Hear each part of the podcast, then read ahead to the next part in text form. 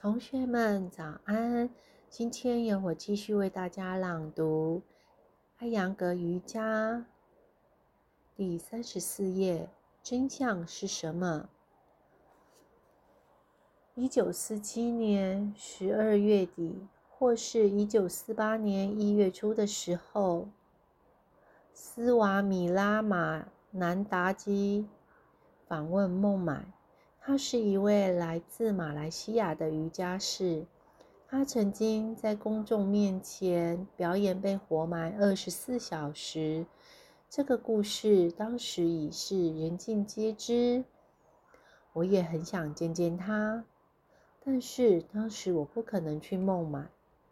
好在他一周之后到了普纳，而且在德干体育俱乐部安排了一场类似的表演。我去观看了表演，还被引荐给了斯瓦米吉。他用印度语谈了一会儿。他说起 想要到北方邦的阿尔莫拉地区建立一所修行中心的愿望。他正在为此事筹集资金。谈话之后，斯瓦米吉就被活埋起来了。第二天，我比安排的挖掘时间早两个小时到达了现场。看起来像是他学生要求，对不起，看起来像是他要求学生把它挖出来。我看到斯瓦米吉在大量出汗。他说：“他一直处于三摩地中，现在非常感到疲惫，几乎不能说话。他的话听起来很奇怪，因为根据瑜伽典籍的记载，经历三摩地的人没有对冷热的觉知，更没有味觉、嗅觉或触觉等观感。”甚至无喜亦无忧。有一次，在我的练习中，我片刻地体验了一次三摩地，但是那片刻的感受和斯瓦米吉的感受却大大不同。我的身体获得了休息，灵魂则是安宁的。我对于周遭的事物全无觉知。所有的念头、行为、身体和小我都彻底被遗忘了。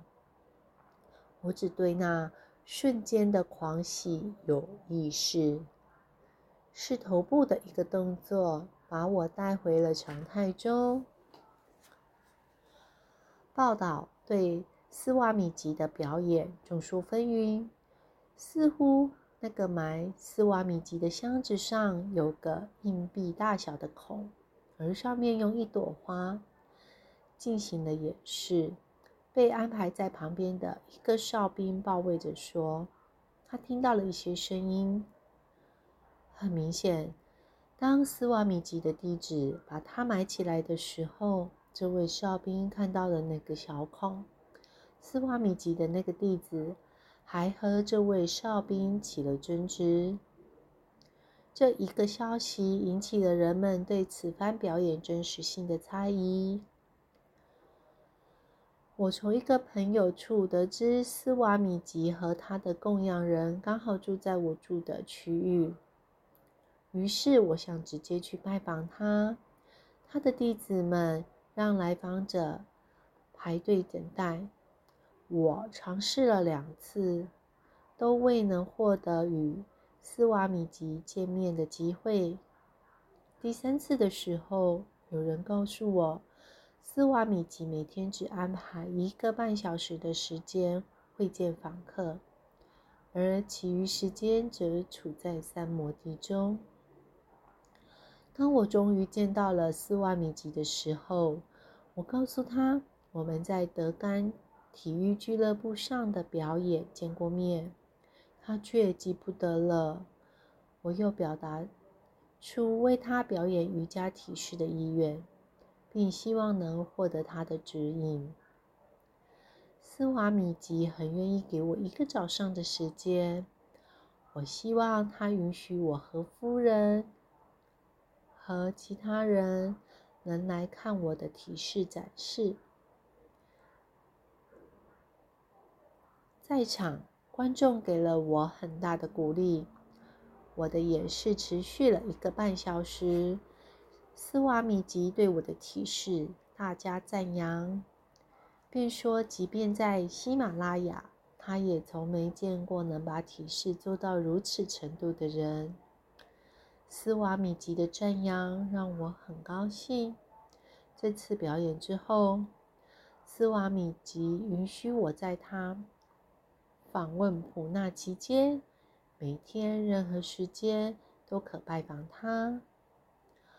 我琢磨着，既然他除了会见访客时间外都在三摩地中。又怎么会有这样的安排呢？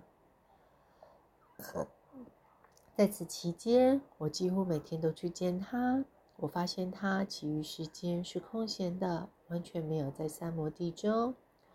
我有一次提议他再做一次公开的三摩地表演，去消除人们因报道而引起的猜忌。